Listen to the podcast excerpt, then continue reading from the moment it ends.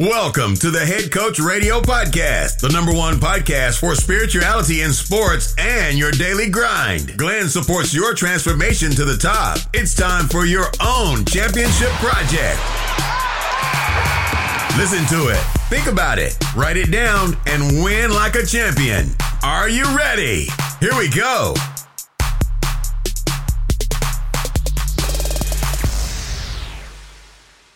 Hallo Leute, ich begrüße euch ganz recht herzlich zu einer neuen Folge beim Head Coach Radio Podcast. Mein Name ist Glenn und heute darf ich mit Thorsten Heisan Schäfer sprechen. Vor einiger Zeit wurde mir auf YouTube ein Video vorgeschlagen, als ich im Internet nach Informationen über den Zen-Buddhismus Ausschau hielt. Ich klickte das Video an und die gesprochenen Worte berührten mich zutiefst. Ich wollte wissen, wer ist dieser Typ, der in der Lage ist, solch komplexe Fragen so tiefgründig zu beantworten. Nach ein paar Sekunden hatte ich seinen Namen ausfindig gemacht und recherchierte weiter im Internet. Schließlich stieß ich auf seinen selbst gedrehten Film Blueprint for Zen Practice, wo Thorsten, europäische Zen-Meister, über die Praxis des Zen befragte. Spätestens jetzt war mir klar, dieser Typ muss sich in meinen Podcast bekommen. Bereits mit zwölf Jahren beschäftigte sich Thorsten mit den Fragen über den Sinn des Lebens sowie Fragen über unsere menschliche Existenz. Nur acht Jahre später lernte er Sazen kennen und tauchte darauf folgend immer tiefer in die Praxis ein. Und erhielt schließlich mit 33 Jahren von seinem Zen-Meister den Namen Heisan, was so viel bedeutet wie der Berg des Friedens. Thorsten fing, fing an, selbst Zen-Gruppen zu leiten, schrieb Bücher und wurde schließlich im Alter von 38 Jahren offiziell zum Mönch ordiniert. Wer nun denkt, Thorsten sitzt die, seit Jahren von morgens bis abends einfach da, liegt komplett falsch. Der heute 40-Jährige leitete über mehrere Jahre ein Fitnessstudio sowie eine Beratungsfirma und half anderen Unternehmen im Bereich Marketing und Positionierung. Es gelingt ihm, Zen perfekt in seinen Alltag zu integrieren und ein Leben zwischen Mönch, Unternehmer, Ehemann und Vater zu führen.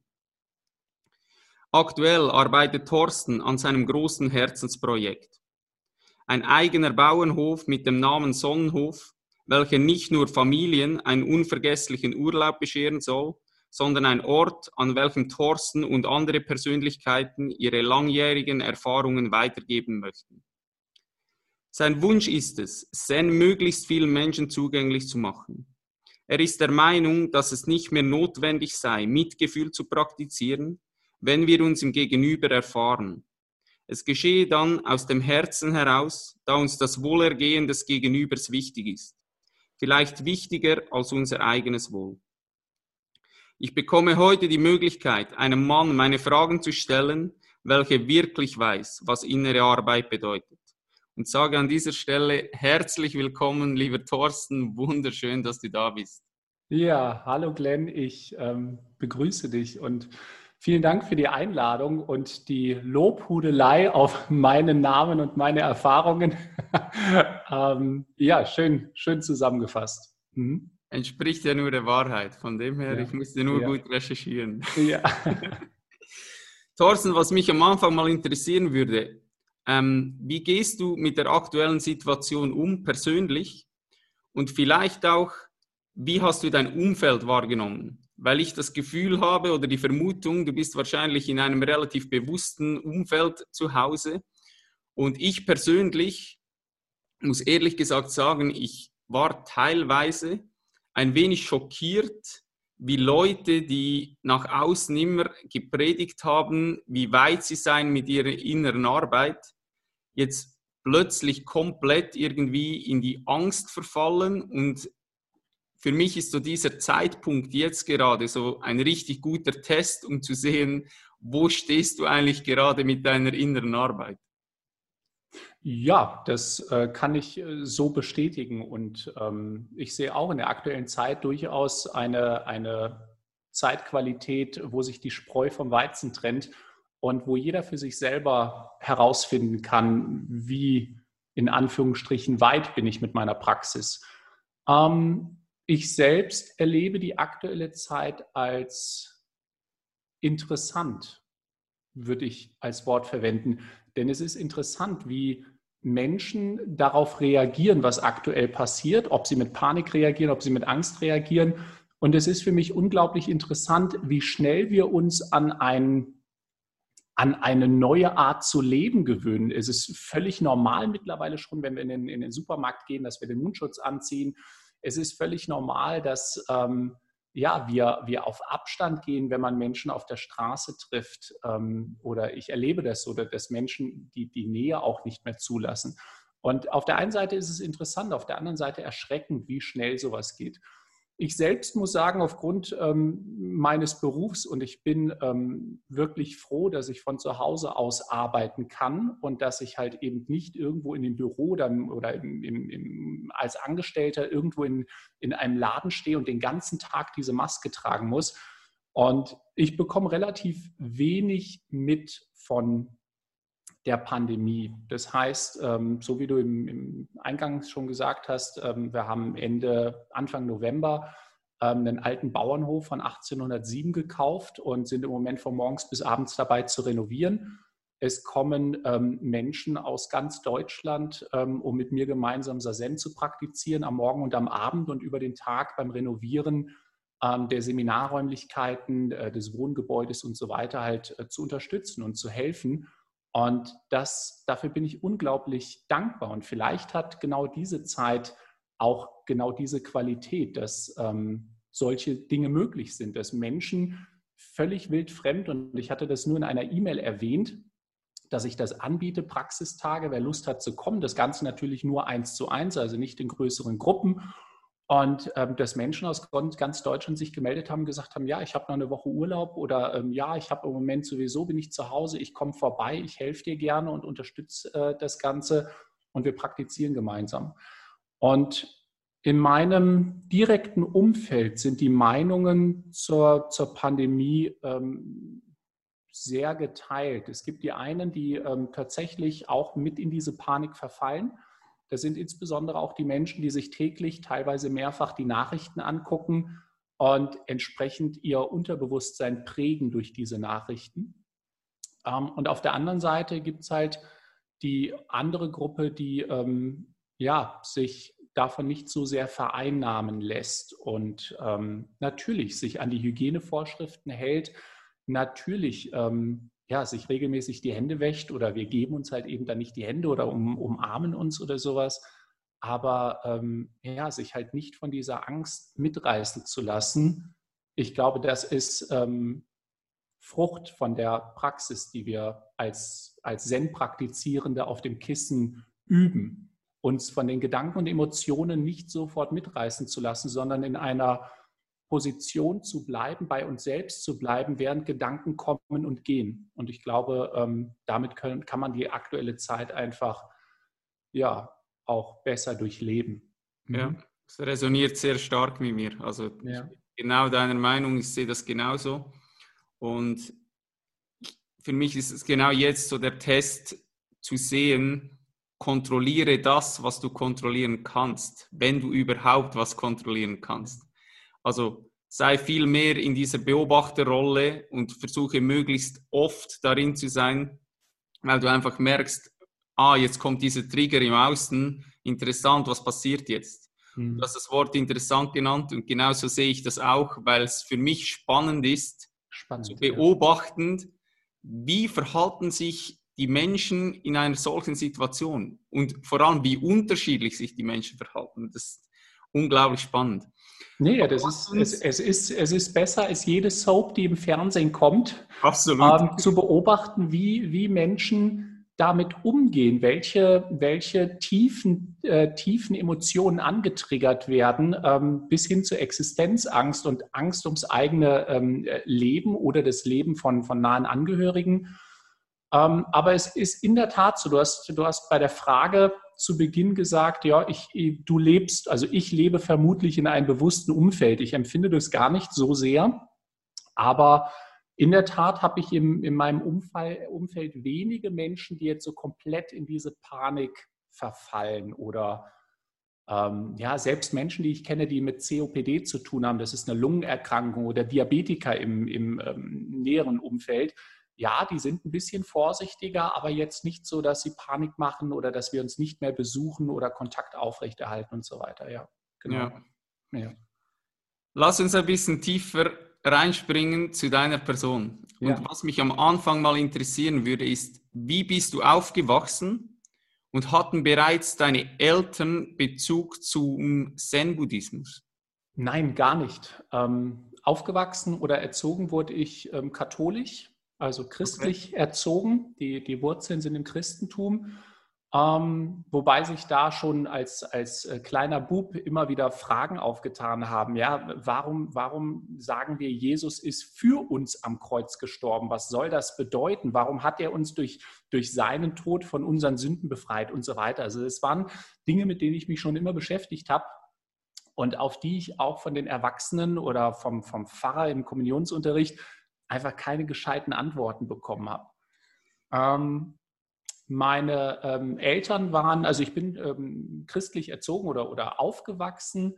Das heißt, ähm, an Ostern, an Weihnachten sind wir in die Kirche gegangen, aber wir sind jetzt nicht jeden Sonntag irgendwie beten gegangen oder es wurde zu Hause auch in dem Sinne nicht ähm, gebetet. Aber es wurde halt eben die christliche, christlich, der christliche Glauben ähm, gelehrt sozusagen. Also man hat mal in der Bibel gelesen oder hat es halt im Religionsunterricht mitbekommen.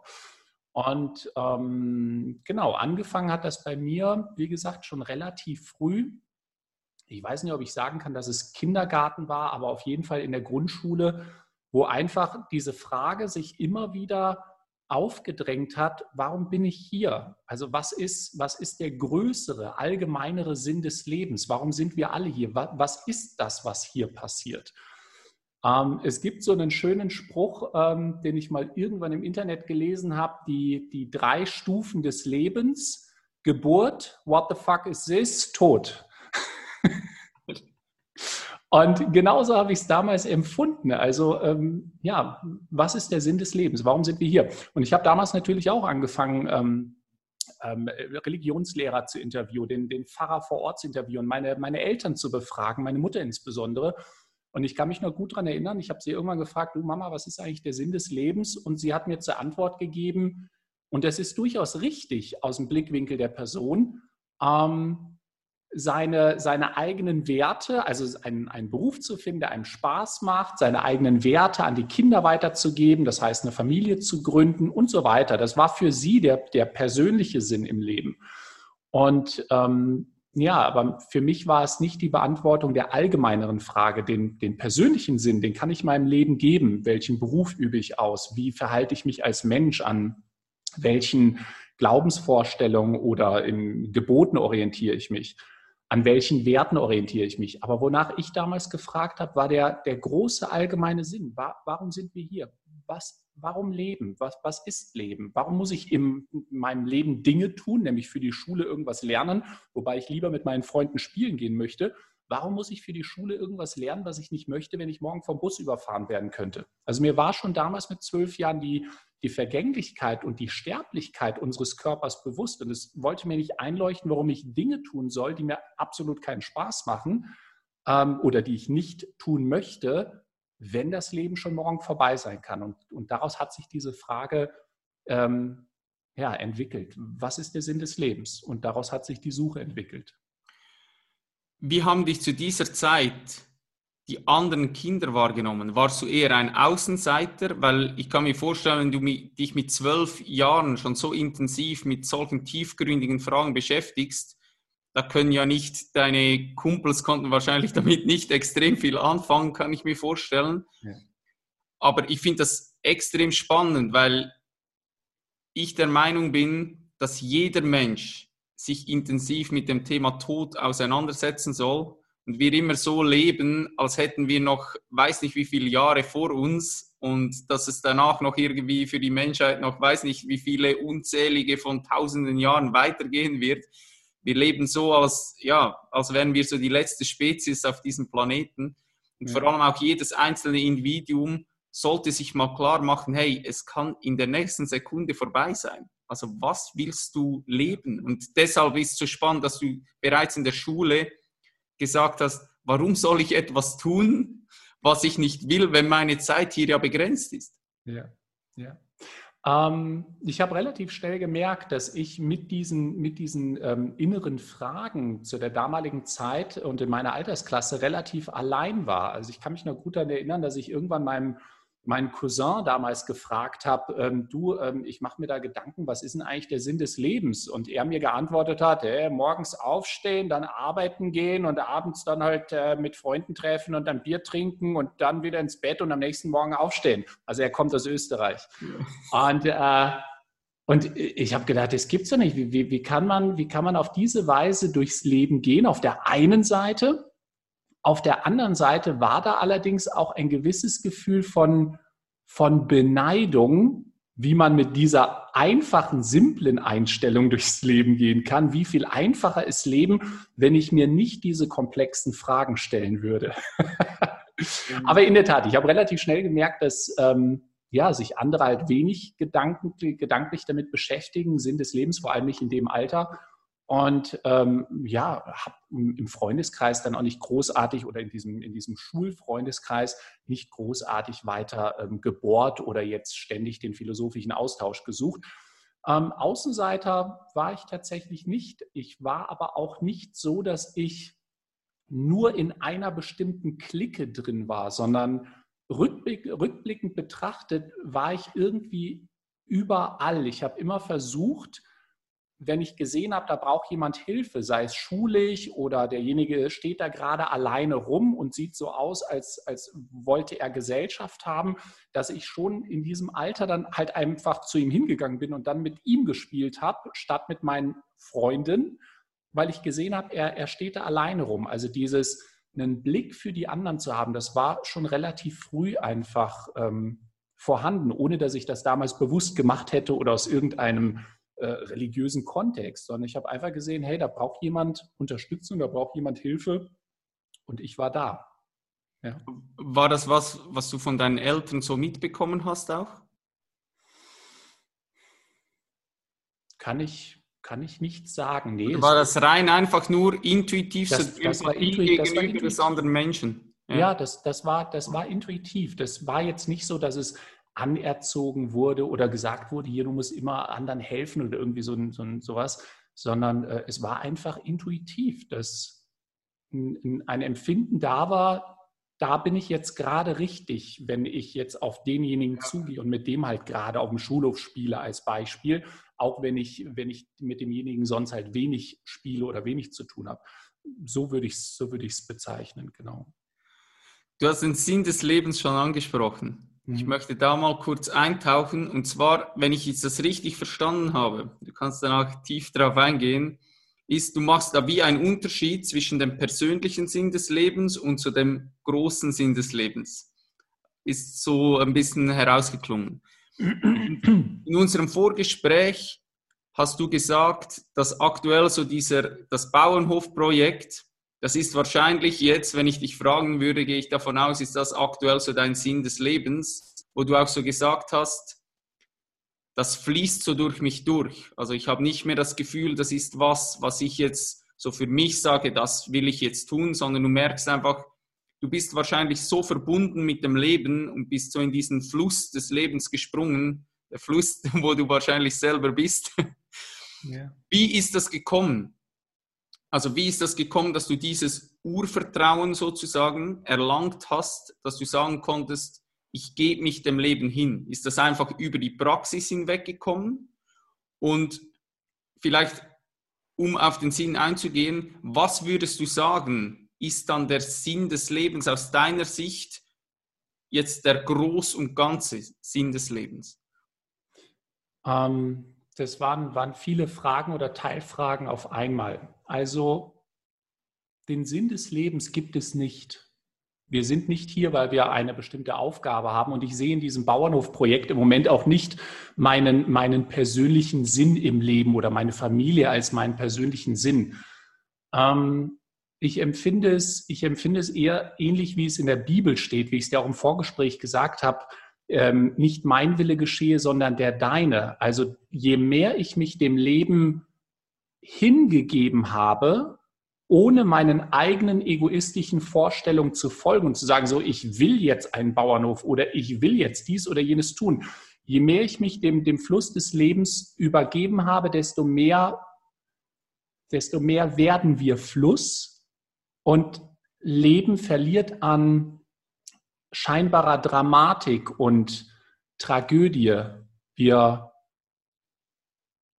ja, können, können mit dem Leben mitfließen. Wir, wenn, wir, wenn wir aufhören, uns mit, den, mit dem verselbstständigten Denkzwang zu identifizieren, dann stellen wir uns dem Leben viel weniger oft in den Weg, vielleicht sogar gar nicht mehr. Und ja, und können Leben geschehen lassen. Es entfaltet sich Stück für Stück. Wir können dem, wir können dem zusehen und, und können geschehen lassen. Und es fühlt sich viel friedvoller und, und weicher und angenehmer an, als wenn wir versuchen, unser Leben auf die Reihe zu kriegen, unsere eigenen egoistischen Vorstellungen, Ideen und Wünsche, die uns der Verstand suggeriert, die, diese Hypnose des Verstandes zu durchschauen und sich halt eben nicht mehr auf jeden Gedanken einzulassen, weil wir denken, hey, das ist mein Gedanke, ich habe gerade diesen Gedanken gedacht, führt dazu, dass das Leben friedvoller wird und ähm, harmonischer. Wir harmonisieren uns mit dem Leben. Und das kam bei dir, die Erkenntnis darüber, kam bei dir vor allem durch das Praktizieren, durch Sitzen, durch die Stille, wo du dann halt auch mit solchen Fragen wahrscheinlich am Anfang auch zu bombardiert wurdest von deinen Gedanken.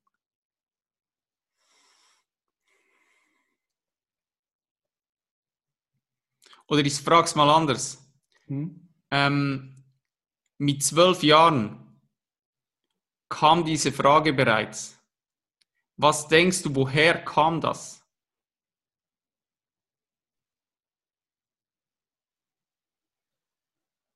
Tja, woher kommen überhaupt die Gedanken? Ich glaube, das ist, das ist der wesentliche Punkt, den wir, den wir im Zen, äh, in der Meditation und auf dem Kissen erforschen oder analysieren. Woher, woher, kommen, woher kommen die Gedanken? Was, was steht dahinter? Aus, aus welchem Raum, aus, von welchem Punkt aus betrachten wir die Gedanken? Ähm, ich weiß nicht, warum dieser Gedanke bei mir damals so präsent war, diese, diese Sinnfrage nach dem Sinn des Lebens. Ich weiß mittlerweile, dass es vielen Kindern in diesem Alter zwischen 10 und 12 so geht, dass diese Sinnfrage auftaucht. Bei den meisten ist das eine Phase von ein paar Wochen und ist danach wieder vorbei, so wie wir als Kind, als junger Erwachsener verschiedene Phasen durchlaufen. Und der Unterschied bei mir war, und ich glaube, dass es viele Menschen da draußen gibt, denen es ähnlich geht, ähm, dass mich diese Frage nicht mehr losgelassen hat, dass ich das erforschen wollte. Es war Neugier da, es war natürlich durch die Prägungen, durchs Elternhaus, vielleicht habe ich als Kind irgendeinen Film gesehen oder irgendwelche Ereignisse, irgendwelche Umstände haben dazu beigetragen, dass, dass diese Frage diese Wichtigkeit in meinem damaligen äh, kindlichen Bewusstsein bekommen hat. Ähm, genau, deswegen, ich kann dir nicht beantworten, woher dieser Gedanke kam. Dann würdest du aber sagen, dass in der Essenz ist das Leben deiner Meinung nach sinnlos? Aus dem einen Blickwinkel ja, aus dem anderen Blickwinkel ist jeder Augenblick und, und jedes kleinste Teilchen völlig sinnvoll und genauso wie es ist richtig. Wir können kein einziges Staubkorn aus dem Universum herausnehmen, ohne dass das Universum komplett in sich zusammenfallen würde. Es ist alles absolut sinnvoll, aber es ist nicht es gibt keinen Sinn in dem Sinne, dass ich als Mensch, als Person eine bestimmte Aufgabe habe, die ich bewältigen muss oder ich muss meine Seele weiterentwickeln und was es da alles für esoterische Konzepte auf, den, auf dem Rummelmarkt gibt. Ähm, das gibt es halt eben nicht. Und wenn ich diese Idee loslassen lerne, dass ich eine bestimmte Aufgabe habe, in diesem Leben etwas Bestimmtes erreichen muss, sei es im materiellen oder im spirituellen Bereich, dann wird Leben einfacher. Jeder Augenblick erfährt genauso viel Wichtigkeit in seiner göttlichen Sinnlosigkeit. Und aus dem einen Blickwinkel ist diese totale, absolute Sinnlosigkeit niederschmetternd für das Ego. Für mich als Person war es eine ganze Zeit lang massiv niederschmetternd zu erkennen, das Leben ist völlig sinnlos. Es hat überhaupt keinen Sinn. Es spielt keine Rolle, was ich tue, was ich mache. Es ist völlig sinnlos. Und es ist aus diesem Blickwinkel der Person niederschmetternd, Es für, kann zu Lethargie, es kann zu Depression führen. Aber wenn wir darüber hinausgehen, aus einem anderen, höheren oder tieferen Blickwinkel, können wir in dieser Sinnlosigkeit Befreiung erfahren. Ja, genau, es geht um überhaupt nichts. Ich habe eine große weiße Leinwand, die ich frei mit den Farben gestalten kann. Ich kann spielen auf der, auf der Wiese des Lebens mit den anderen Buddhas, ja, um es so ein bisschen bildlich auszudrücken. Ja. Und das, das, ist, das ist Befreiung. Also es ist so ein bisschen wie Yin und Yang oder, oder dieses, diese, diese dualistischen Konzepte. Yin und Yang sind in Wirklichkeit eins und so ist es dabei auch. Diese Sinnlosigkeit ist auf der einen Seite niederschmetternd, depressiv machend vielleicht, auf der anderen Seite ist es herrliche, wohltuende Befreiung. Ja. Stößt bei mir auf ein riesen Echo, weil ich das wirklich, wirklich auch so sehe. Ja. Was mich jetzt interessieren würde, ist, hast du da diese Phase, musstest du die durchlaufen von dieser fast Depression, wo du gemerkt hast, und je weiter du da ja eintauchst und wirklich damit dich damit beschäftigst und vielleicht sogar erfahren kannst, dass es eben um nichts geht, dann fällst du ja zuerst einmal in ein Loch rein, wo du einfach sagst, ja, wozu stehe ich überhaupt am Morgen auf? Also dann, dann kann ich gerade jetzt eigentlich, kann ich gerade so gut sterben. Also es spielt keine Rolle, ob ich hier bin oder nicht. Ja. Musstest du da durch? Und falls ja, wie hast du dann, du hast das so, so schön gesagt, dich so wie eine Ebene höher hinzustellen und aus einem anderen Blickwinkel drauf zu schauen? Wie hast du das hinbekommen? Ich gar nicht. Geil. Ja. Ich, ich wusste, ich, weißt du, ich wusste im Vorhinein, dass es Fragen geben wird. ich ich habe es gar nicht gemacht. Ähm, ich habe mal einen Vortrag mit den Worten begonnen. Ähm, und da hatte ich einen Vortrag vor ähm, Psychotherapeuten. Ich habe den Vortrag begonnen mit dem, mit dem Paukenschlag. Ich behaupte, ihr habt in eurem Leben noch nie einen Gedanken gedacht und noch nie eine Entscheidung getroffen. Und dann merkte ich richtig, wie, wie von den Gesichtern, also, oh, was sagt er da? Das kann nicht stimmen und böse und so weiter.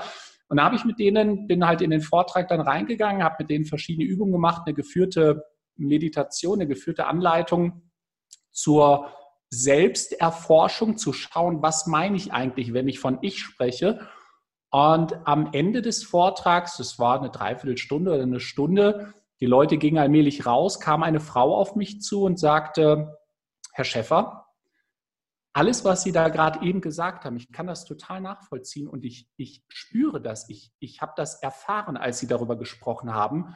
Und es ist wunderschön. Wenn diese Wahrheit an die große Glocke gehangen werden würde, könnten 80 Prozent der Psychotherapeuten ihre Praxis schließen. Ich hoffe, Ihnen ist das bewusst. Ja. Ja. Also wie gesagt, ich, ich ähm, habe das nicht, nicht gemacht, ähm, diese Phase zu überschreiten. Ich weiß auch nicht, ob diese Phase unbedingt dazugehört. Es gibt so eine Bezeichnung, ähm, die dunkle Nacht der Seele, ja, genau. die, genau. die genannt. Ähm, letztendlich ist es, glaube ich, nur ein weise, weiteres Konstrukt, eine weitere gedankliche Idee, damit wir dieser, dieser Erfahrung oder dieser, dieser Phase, die wir vielleicht durchlaufen, ähm, irgendwie einen Namen geben können. Ja. Ich glaube, es, es ist der Übergang. Es, es geschieht Erkenntnis in diesem Körper-Geist-System. Es geschieht Erkenntnis, dass das Leben Sinn, eine Sinnlosigkeit hat. Es ist, es gibt nichts, was wir erreichen müssten. Und in der Tat, ja, ich könnte jetzt sterben und es wäre okay, es wäre in Ordnung.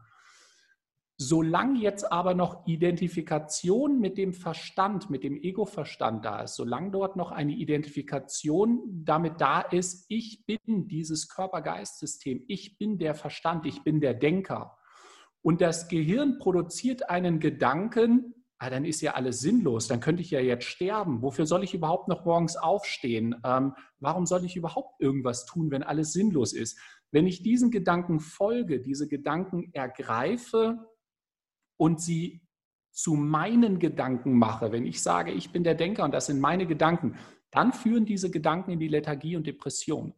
Und in, diesen, in dieser Phase oder in dieser Situation ist es gut, wenn wir einen Ansprechpartner haben, der vielleicht einfach ein paar Schritte auf dem, auf dem Weg weiter ist. Wenn wir einen Zen-Lehrer haben, wenn wir einen, einen, Meister haben oder in anderen Traditionen einen Guru oder wie immer man die, diese Menschen nennen möchte, ähm, der einem weiterhilft und, und auf andere Aspekte oder auf den anderen Blickwinkel aufmerksam macht.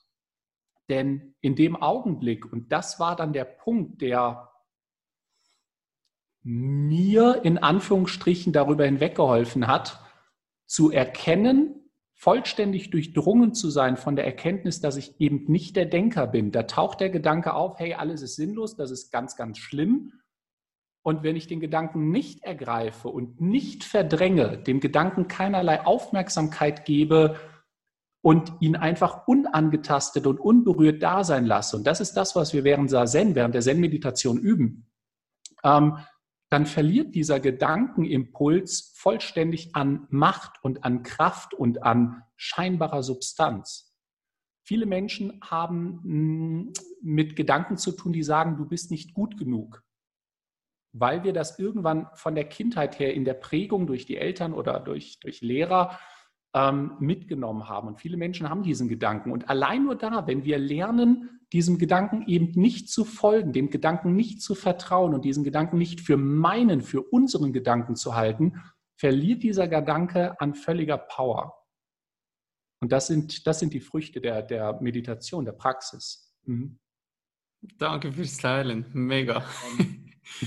Ich bin immer, das fasziniert mich so eben beim ersten YouTube-Video, wo ich dich gehört habe, war für mich einfach so, der bringt das auf den Punkt, was man eigentlich nicht in Worte fassen kann. Ich finde das immer so schwierig, weil du ja eigentlich über was sprichst, was so gar nicht, ja, es ist nicht in materieller Form hier, du kannst das irgendwie nicht greifen und trotzdem musst du das irgendwie den Leuten anhand von einem Bild beschreiben können, dass sie irgendwie diesen Zugang bekommen oder sie setzen sich einfach hin und gehen in die Stille. Und da tauchen wir jetzt kurz mal ein.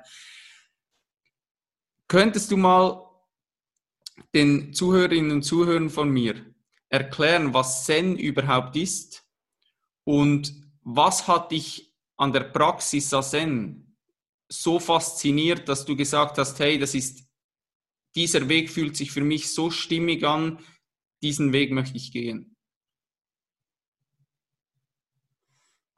Ähm, oberflächlich betrachtet äh, die Frage, was ist Zen, wenn wir, wenn wir das googeln würden oder bei Wikipedia nachgucken würden, dann würden wir vermutlich die Information bekommen, dass ähm, Zen eine, eine Splitterschule oder Teil einer, Teil einer äh, Traditionslinie aus dem Mahayana-Buddhismus ist.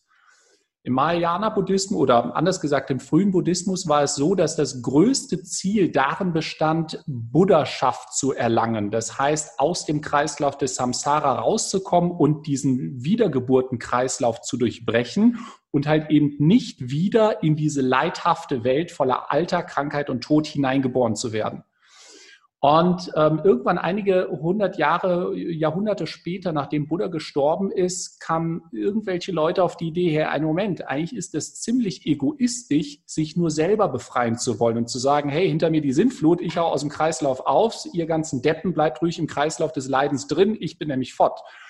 Und ähm, wie gesagt, daraus hat sich halt der Mahayana-Buddhismus entwickelt, der gesagt hat, nee, das höchste Ziel ist eben nicht aus dem Wiedergeburtenkreislauf alleine und nur für mich auszusteigen, sondern es wurde nach dem Ideal des Ahat, der aus dem Wiedergeburtenkreislauf raus will, wurde das Bodhisattva-Ideal entwickelt oder hat sich entwickelt.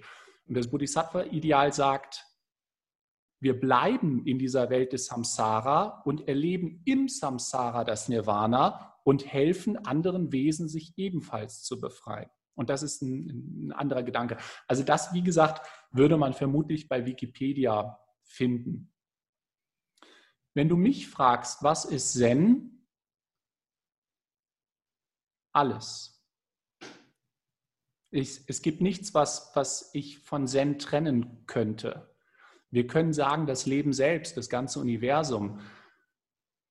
Zen, das Wort Zen an sich bedeutet übersetzt Weisheit, aber das bringt es nicht auf den Punkt, weil wir suggerieren oder, oder assoziieren mit dem Wort Weisheit sofort irgendwas Verstandesmäßiges, was mit unserem Gehirn zu tun hat. Aber es ist, du könntest auch das Wort Gott verwenden.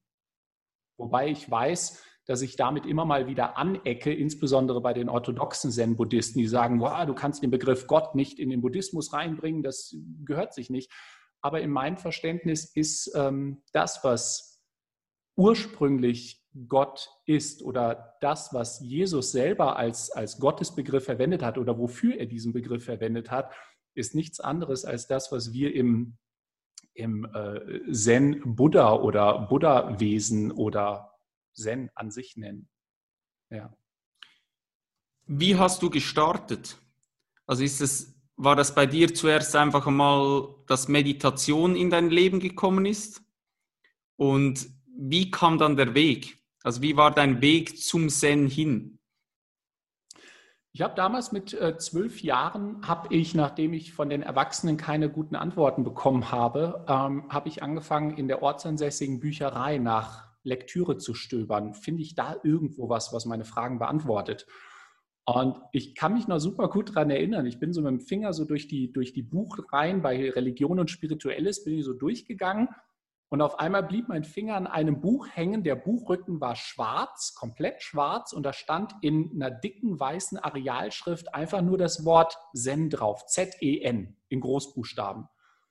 Und ich dachte damals noch 10, aber 10 wird doch mit H geschrieben. Und was machen die? Die machen Zarzen. Zarzen hört sich aber irgendwie komisch an.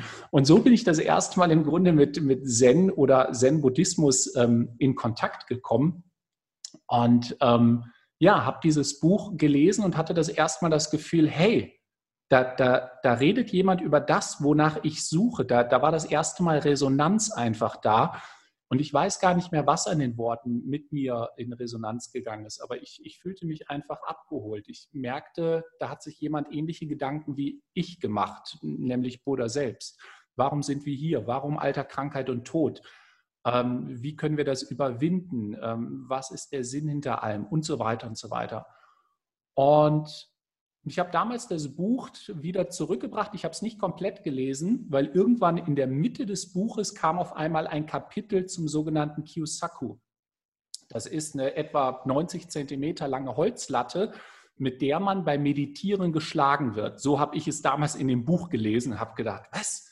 Beim Meditieren sich schlagen lassen, nee, das kann dann doch nicht der richtige Weg sein. Also wieder zugeklappt und das Buch entsprechend zurückgebracht. Und trotzdem hat mich das Wort und die Praxis Sazen, Zen, Zen-Buddhismus, das hat mich die darauffolgenden Jahre immer wieder begleitet, immer wieder in irgendwelchen Zeitschriften Artikel drüber gelesen, auch ähm, immer mal wieder sind mir Buchtitel irgendwie ins Auge gesprungen in, in den Büchereien und Buchhandlungen. Ähm, und das erste Mal dann wirklich auf dem Kissen gesessen und die Praxis des Zen kennengelernt habe ich in einem, in einem Dojo in Köln, was auch nach wie vor existiert. Und ähm, ja, ich kann gar nicht sagen, was es dann genau war. Ich saß auf dem Kissen, habe die Anweisung bekommen, konzentriere dich auf deine Atmung, einfach nur sitzen, Shikantasa. Das ist die Praxis, die wir im, im Soto-Zen praktizieren. Und ich fühlte mich keine Ahnung. Es war, es war auf einmal ein Frieden da. Es war auf einmal ein, ein Frieden da, weil die Frage nach dem Sinn des Lebens abfallen konnte. Und das fand ich faszinierend. Und so habe ich mich immer wieder aufs Kissen gesetzt und habe gerade in den ersten Jahren sehr, sehr viel über mich selbst erfahren, an Gedanken, die aus dem Unterbewusstsein auftauchten, äh, frühkindliche Erfahrungen, die vielleicht irgendwann verdrängt wurden oder nicht angenommen wurden, genauso wie auch positive Erfahrungen. Und ähm, ja, aber was es genau ist, was mich, was mich am Zen fasziniert hat, kann ich, kann ich gar nicht beschreiben. Es, es war ein, ein Gefühl von nach Hause zu kommen. Ja, vielleicht kann man es so sagen. Ja. Was wäre jetzt ein Tipp für Anfänger? Leute, die noch nie meditiert haben, die aber irgendwie sagen, hey, das klingt irgendwie interessant, aber ich kann nicht mal 30 Sekunden ruhig sitzen. Hm. Ich glaube, dass es für die Menschen, die tatsächlich sagen, dass sie keine 30 Sekunden oder keine fünf Minuten ruhig sitzen können, ähm, am wichtigsten ist, diese Praxis kennenzulernen. Denn diese äußere Unruhe, wenn ich nicht mal still sitzen kann, unabhängig von der Gedanken, vom, vom gedanklichen Fluss, wenn ich nicht mal ruhig sitzen kann, dann ist das ein Ausdruck einer inneren verdrängten Unruhe. Das werden die Menschen, die sich jetzt angesprochen fühlen, werden das äh, selber auch wissen, dass es ähm, letztendlich eine innere Unruhe ist, die sich im, im, äußeren System ausdrückt durch, durch das nicht ruhig sitzen können. Ähm, ich würde zu Beginn auf jeden Fall eine, eine tägliche Praxis empfehlen und ich würde vielleicht zu Beginn einfach nur mal mit fünf oder mit zehn Minuten starten. Das kann auf einem SAFU, also einem Meditationskissen sein das äh, kann auch einfach auf einem, auf einem Stuhl oder auf einem Hocker oder auf einem Bänkchen sein, dass wir einfach mal damit starten, für fünf bis zehn Minuten uns hinzusetzen und einfach mal nichts zu tun. Also bei allen anderen Entspannungsverfahren, die es so gibt, autogenes Training oder ähnlichem, geht es immer um ein Tun. Ich muss irgendwas machen bei der Jakobsen-Entspannung, Anspannen, Entspannen und so weiter. Ich bin, bin nach wie vor in diesem Tun-Prozess und in dieser, in dieser Kontraktion des Systems eigentlich drin. Und bei der Zen-Meditation geht es darum, dass wir für diesen Augenblick des Sitzens tatsächlich nur sitzen dass wir für den Augenblick des Gemüseschneidens für das Mittagessen nur Gemüse schneiden. Das heißt nicht, das heißt nicht, dass ganz, ganz viele andere Dinge gleichzeitig passieren können. Erinnerungen, Gedanken tauchen auf, Emotionen, Körperempfindungen, all das passiert. Aber wenn wir uns vornehmen, nur zu sitzen oder nur Gemüse zu schneiden, können wir vielleicht das erste Mal realisieren, hey, ein Moment, der ganze Kram passiert ja völlig ohne mich. Da tauchen Gedanken auf, obwohl ich jetzt nur sitze. Obwohl ich jetzt nur Gemüse schneide, nehme ich Empfindungen im, im Körper wahr, geschieht Lebendigkeit des Körpers, Herzschlag, Blutkreislauf, Verdauung. All das passiert völlig ohne mich. Ich muss rein gar nichts tun. Und allein nur, allein nur diese, diese Erkenntnis, dass Lebendigkeit des Körpers jetzt in diesem Augenblick völlig ohne mein Zutun geschieht, ist ein absolutes Wunder. Es ist einfach nur, dass wir uns, uns verbeugen können und, und staunend, staunend da sitzen können mit einem Gefühl von, von Frieden und, und einem Gefühl von tiefer Freude über diese Lebendigkeit, die von Augenblick zu Augenblick geschieht. Ähm, unabhängig davon, ich schweife ab. Also wie gesagt, für den Anfänger tatsächlich diese fünf bis zehn Minuten einfach mal nur zu sitzen. Und ganz, ganz wichtig, das ist ein, ist ein riesiger Irrtum, der nicht nur in der Zen-Szene, sondern, glaube ich, durch die Bank durch in, in sämtlichen spirituellen Szenen, äh, wo es um Meditation geht, ähm, herrscht und vorherrscht, dass es bei der Meditation darum gehen würde, die Gedanken anzuhalten oder im Kopf völlig still zu werden. Das, was wir sind, ist bereits still, hat sich noch nie bewegt. Wow, geil, ja. Und zu realisieren, dass ohne mein Zutun alles, was vergänglich ist, von Augenblick zu Augenblick geschieht, das war für mich teilweise das Gefühl von Befreiung. Ja, oder zu realisieren, hey, ein Moment, wenn, wenn ich all das nicht mache, wenn ich all das aber trotzdem wahrnehme, dann, dann bin ich das, was sieht, aber nicht das, was gesehen wird. Ich bin also nicht der Denker, ich bin das, was Denken beobachtet, weil Gedanken können nicht mich beobachten, aber ich kann Gedanken beobachten. Was ist das, was da in letzter Instanz sieht? Und das ist die Frage, der wir uns ähm, unbewusst während Sasen widmen. Zu hinterfragen, zu erforschen, zu analysieren, was ist dieses Ich, für das ich mich halte, was ist die Person und was ist das, was in letzter Instanz gewahr ist, was in letzter Instanz achtsam ist über dieses Konstrukt der Person und, und das Leben, was hier in diesem Augenblick geschieht. Mega. Und ich habe schon so oft auf dem Podcast gesagt, dass für mich so der Schlüssel ist, sich einfach mal der Frage, wer bin ich, zu öffnen. Und diese Frage sollte sich jeder Mensch mal in der Stille stellen und sich dann auf die Suche begeben. Einfach achtsam sein, sich die Frage zu stellen und achtsam sein. Ja. Und ich persönlich bin genau an diesen Punkt gekommen. Zuerst konnte ich lange sagen, was ich nicht bin. Und jetzt mittlerweile weiß ich, dass ich diese Frage schlichtweg nicht beantworten kann.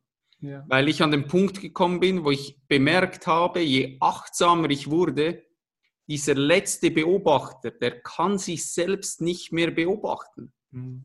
Und für mich ist so, dass die Vorstellung von dem Auge, was sich selbst nicht sehen kann, ist für mich, das war für mich so ein Boom. Ja.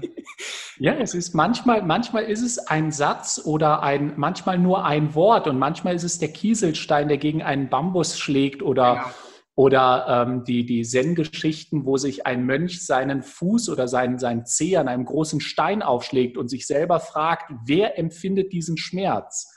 Und auf einmal ist Boom, dann, boah, krass. Äh, warum habe ich das vorher nicht gesehen? Es, es war schon immer so offensichtlich. Ähm, und du hast gerade eben richtig gesagt, wir können wissen, dass wir sind. Also wir können nicht sagen, dass wir nicht sind, weil um diese Aussage zu machen, muss es ja etwas geben, was ist. Das heißt, wir können wissen, dass wir sind, aber wir können nicht wissen, was wir sind. Aber wir können, wir können erfahren, was wir nicht sind. Und mit der richtigen Praxis und vielleicht ein bisschen Anleitung durch, durch einen Lehrer oder durch einen, einen Meister, wie auch immer, ähm, springen wir danach wieder vollständig ins Leben rein, sind viel lebendiger, kreativer, freier in, in der Gestaltung unseres Lebens als jemals zuvor. Mir gefällt diese Zen-Geschichte so gut, die kennst du sicher, wo ein Zen-Meister mit dem, mit dem Sack ähm, auf einem Weg gefragt wird, was ist Zen? Er stellt den Sack auf den Boden, dann, sagt, dann fragt der andere, was ist das Ziel von Zen? Er nimmt den Sack wieder auf und geht weiter. Ja, genau. Ja, genau. Das war für mich auch so eine Geschichte, wo ich, wenn du da zwischen den Zeilen liest, das ist einfach so unfassbar cool. Ich liebe solche Geschichten, ja. weil es ist einfach, ja, ich, ich habe das Gefühl, dass der Mensch allgemein so auf, auf solche Geschichten, wenn du achtsam bist, extrem gut reagierst, weil du, normalerweise ein Mensch, der liebt halt Geschichten, schon seit wir irgendwie am Lagerfeuer gesessen sind und deshalb solche Zen-Geschichten, die geben dir so einen guten Zugang dazu, wenn du dafür irgendwie achtsam bist und da zwischen den Zeilen liest. Ja, Geschichten und Metaphern wurden ja schon seit jeher zur ähm, genutzt, um, um bestimmte Dinge zu transportieren, bestimmte ähm, Erkenntnisse zu, zu transportieren und, und um das in eine Metapher zu kleiden, gerade die Dinge, über die wir halt nicht sprechen können. Und äh, die Geschichte, die du gerade erwähnt hast, das ist auch mit eine meiner Lieblingsgeschichten, weil, sie, weil es sie so sehr, so stark auf den Punkt bringt. Also der, der, der, dieser Wanderer, der auf der Suche nach Erleuchtung ist, trifft den Mönch und sagt, was ist Erleuchtung? Und, als, und auch die Formulierung in dieser Geschichte, als stumme Antwort lässt der Mönch seinen Sack fallen. Genau. Also er stellt ihn nicht ab, sondern er lässt los. Er, er lässt den Sack fallen und der Mönch sagt, äh, oder der Wanderer sagt, ja, aber was kommt danach? Und der Mönch ergreift seinen Sack, wirft ihn über die Schulter rückt die Last noch einmal zurecht und laut lachend geht er seines Weges, ohne sich noch einmal umzudrehen. Da sind in, in jedem einzelnen Satz, in jedem einzelnen Wort steckt so viel Wahrheit drin. Er geht laut lachend seines Weges, ohne noch mal nach hinten zu gucken, was ist da irgendwann mal passiert, sondern jetzt in diesem Augenblick, das ist, das ist wichtig. Dieser Augenblick ist alles, was zählt. Von Augenblick zu Augenblick präsent sein, da sein. Ja, hm. Also auch, wie gesagt, eine meiner Lieblingsgeschichten, ganz klar. Lass uns noch ein bisschen mehr in die Praxis reinspringen. Und ich weiß, dass du da um Welten wahrscheinlich weiter bist als ich und deshalb interessiert mich das extrem. Welche Rolle spielt dein Ego mittlerweile beim Praktizieren? Eine Frage, die mich aktuell relativ stark beschäftigt, ist, wer bringt mich überhaupt auf das Kissen?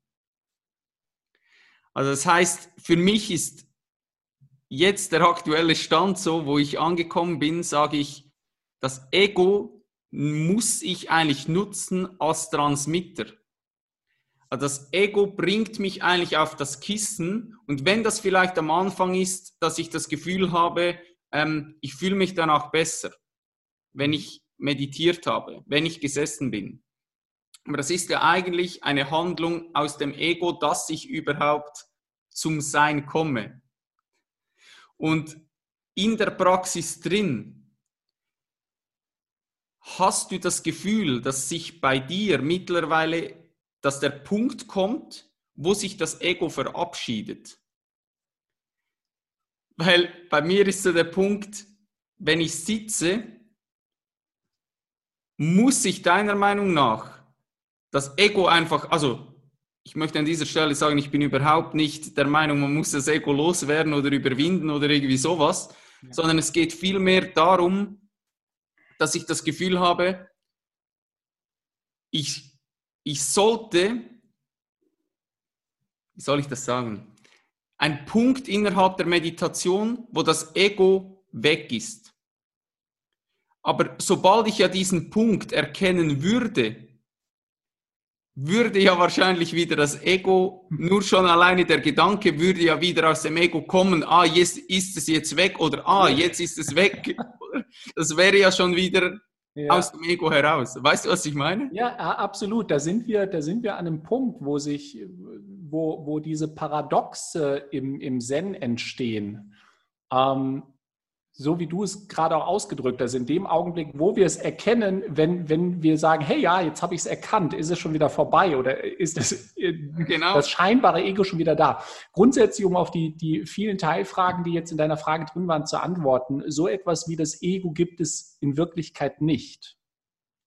Ähm, das heißt insofern, dass es kein, kein Ego als Person, als fixe, aus sich selbst heraus existierende Person geben würde. Mhm. Es gibt kein fixes Ego als, als fixen, fixen Wesenskern, der aus sich selbst heraus existiert. Und das bezeichnen wir normalerweise, wenn, wenn wir sagen Ego oder, oder ähm, Person, für die wir uns halten, ist im Regelfall die Illusion da, dass das etwas Festes, in sich Abgeschlossenes ist.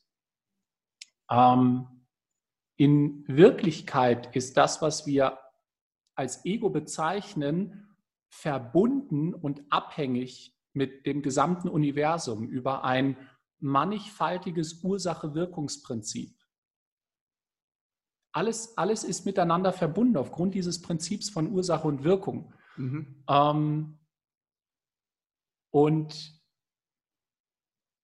aus diesem Blickwinkel heraus gibt es kein fixes, abgetrennt von allem anderen existierendes Ego, was wir als Person bezeichnen könnten. Wenn ich von Ego spreche oder wenn ich, wenn ich das Wort Ego-Verstand, diese Wortkombination Ego-Verstand verwende, dann meine ich damit diese, dieses plappernde Ding hier scheinbar oben im Kopf. Wir suggerieren, weil hier das Gehirn ist, glauben wir, dass es hier ist. Dieses, dieses, dieses plappernde Ding im Kopf, was uns den ganzen Tag lang irgendwas erzählt oder, oder irgendwelche Geschichten über uns selbst erzählt und so das Konstrukt der Person aufrechterhält. Das, was jetzt hier gerade spricht, aus dem Einblickwinkel heraus, ist es das Ego, ist es die Person Thorsten Schäffer, die hier gerade Gedanken verbalisiert. Aus einem anderen Blickwinkel ist es einfach nur Leben, das geschieht, abhängig durch deine Fragen, durch die, die Resonanz mit deinem, mit deinem Sein, durch die Verbundenheit über diesen Computer, über das Internet.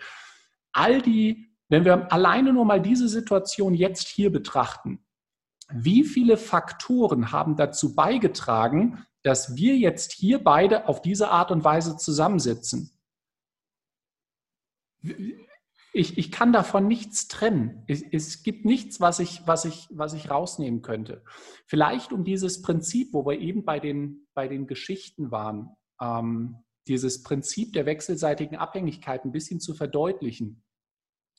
Ich saß eines Morgens, ich hatte mir eine japanische Reissuppe zum Frühstück gemacht. Das wird in den Klöstern, in den Tempeln und auf Retreats oder Seshi wird es morgens gegessen. Und das hatte ich mir am Vorabend vorbereitet und saß morgens nach der Meditation, nach dem Sazen mit meiner Schale da und habe vorab die sogenannten Mahlzeitenverse rezitiert. Das ist ein kurzer buddhistischer Text, der vorm Essen rezitiert wird und, und gesungen wird.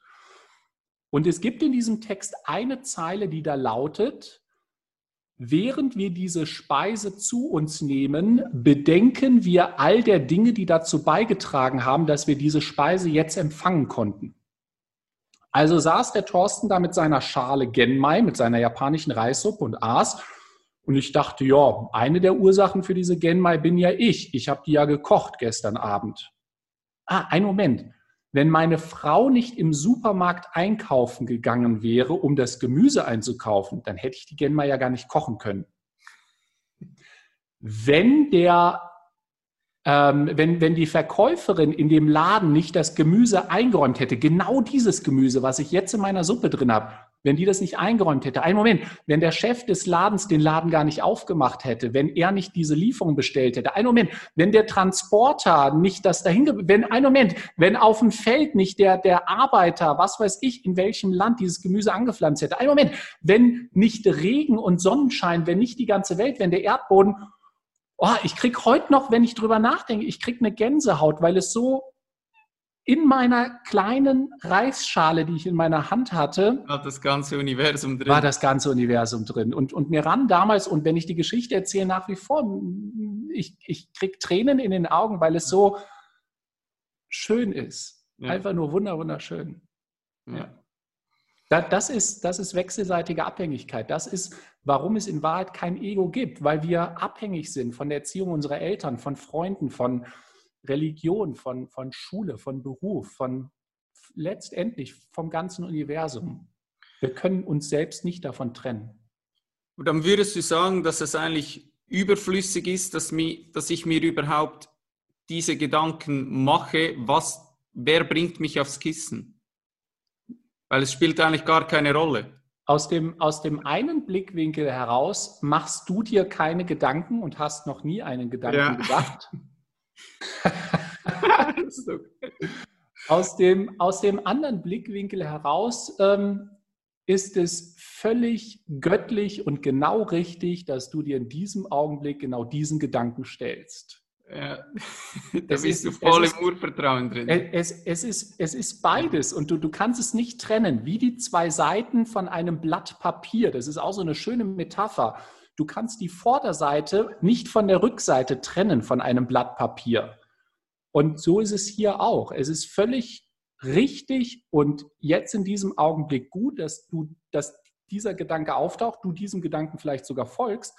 Aus einem anderen Blickwinkel ist es völlig sinnlos und spielt keine Rolle, ob wir diesen Gedanken jetzt weiterdenken oder nicht. Ohne diesen Gedanken hättest du mir keine Frage gestellt und hätte ich diese Geschichte mit der, mit der Reissuppe nicht erzählt. Völlig, völlig fein, völlig richtig. Mega. In deinem Alltag, Thorsten, überlistet dich manchmal noch dein Ego? Oder hast du mittlerweile so viel Achtsamkeit in deinen Alltag integriert, dass du bereits vor der Identifikation mit genügend Achtsamkeit am Werk bist? Oder anders gefragt, leidest du noch oder leidest du vielleicht nur noch im Kollektiv oder leidest du überhaupt? Also wenn du die, wenn du die Person Thorsten Schäffer fragst, ob sie Leiden, Unzufriedenheit empfindet, kann ich diese Frage ganz klar mit einem Ja beantworten. Selbst, selbstverständlich geschieht ähm, Unzufriedenheit, ähm, geschieht äh, Leiden in all seinen Ausprägungen. Wenn ich, ähm, was weiß ich, mir mit einem Hammer auf den, auf den Daumen schlage, ist da Schmerz da. Das ist völlig normal. Wenn wir uns aber, wenn wir, wenn Erkenntnis geschieht, dass wir halt nicht dieses Körper-Geist-System sind oder nicht nur, und du fragst mich als das, was ich bin, erfährst du Leiden, dann ist meine Antwort ganz klar nein. Ich nehme es wahr, aber ich, ich bin nicht berührt davon. Ähm,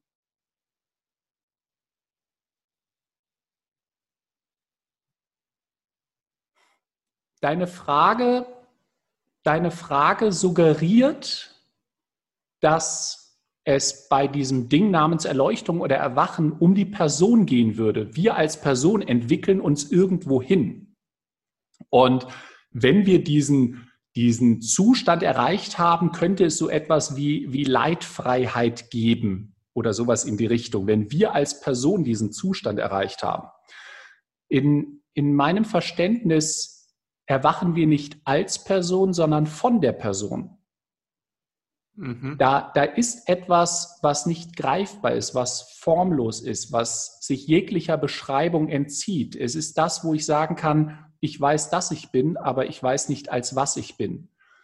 Und ja, selbstverständlich, es geschieht im Alltag äh, dann und wann Identifikation oder ab einem gewissen Punkt war es bei mir so, dass ich dass ich mich auch nicht mehr dagegen sträube, so, ah, jetzt habe ich mich schon wieder identifiziert, nach dem Motto, was ja auch nur ein, ein Gedanke Absolut, ja, ja. hier oben ist, sondern ähm, vielleicht als ein Tipp für all die Zuhörer von dir, wenn Leiden wahrgenommen wird, wenn Unzufriedenheit wahrgenommen wird, können wir uns selber fragen, woran habe ich gerade festgehalten? Ähm, woran habe ich festgehalten und mich mit diesem Festhalten dem Leben selbst in den Weg gestellt? weil das ist letztendlich Leiden oder, oder Buddha hat das Wort Dukkha verwendet und, und eigentlich kann man es nicht eins zu eins mit Leiden übersetzen, ähm, sondern, sondern ja, halt Dukkha ist Dukkha und das können wir nur, nur erfahren. Wenn wir es übersetzen mit Leiden, verbinden wir Westler wieder ganz andere, ein ganz anderes Konstrukt, ein geistiges Konstrukt.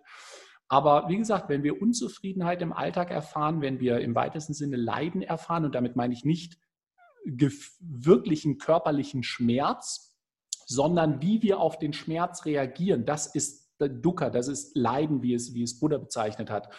Ähm, und wenn wir das erfahren und selber zu fragen, woran habe ich festgehalten? Was war jetzt gerade der Punkt, der mich in, in diese leidhafte Erfahrung hineinmanövriert hat?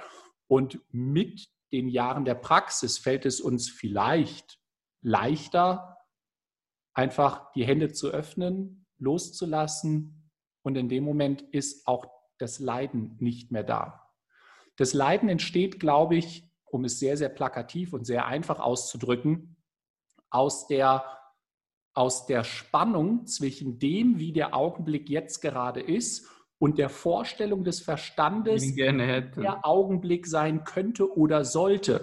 Nehmen wir an, ich, ähm, ich ähm, habe, ich, ich, ich habe eine Erkältung oder ich habe eine schwere Grippe. Wenn ich den Augenblick so wie er ist einfach akzeptiere, dann leide ich nicht an dieser Erkrankung oder deutlich weniger. Wenn ich aber dem Verstand folge, der mir sagt, ah, warum hat es mich ausgerechnet getroffen? Wie schön wäre das jetzt gesund zu sein? Ähm, ach, ich armer, armer, ähm, kranker, krankes Würstchen. Wenn ich diesen Gedanken folge, dann entsteht Leiden, dann entsteht Spannung zwischen dem, wie es ist und dem, wie es sein könnte, der, der Illusion des Verstandes, der mir suggeriert, dass das Leben irgendwie schöner, besser, angenehmer, weiter, größer, schneller sein sollte. Und das ist, das ist Leiden. Hm?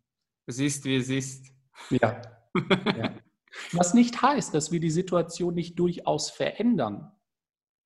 ja, ich, ich, ich, ich habe immer das Gefühl, ähm, dass die Situation zwar so ist, wie sie ist, dass du sie auch so annimmst, aber dass du in dir immer die Ressourcen findest, um darauf zu reagieren.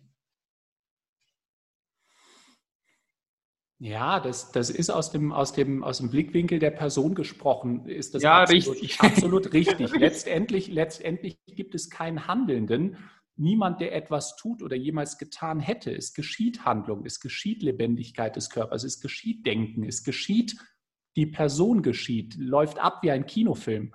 Und dieses etwas, was wir nicht greifen können, identifiziert sich mit diesem Körper-Geist-System und sagt, hey, jetzt bin ich der Handelnde. Und damit beginnt der ganze Schlamassel.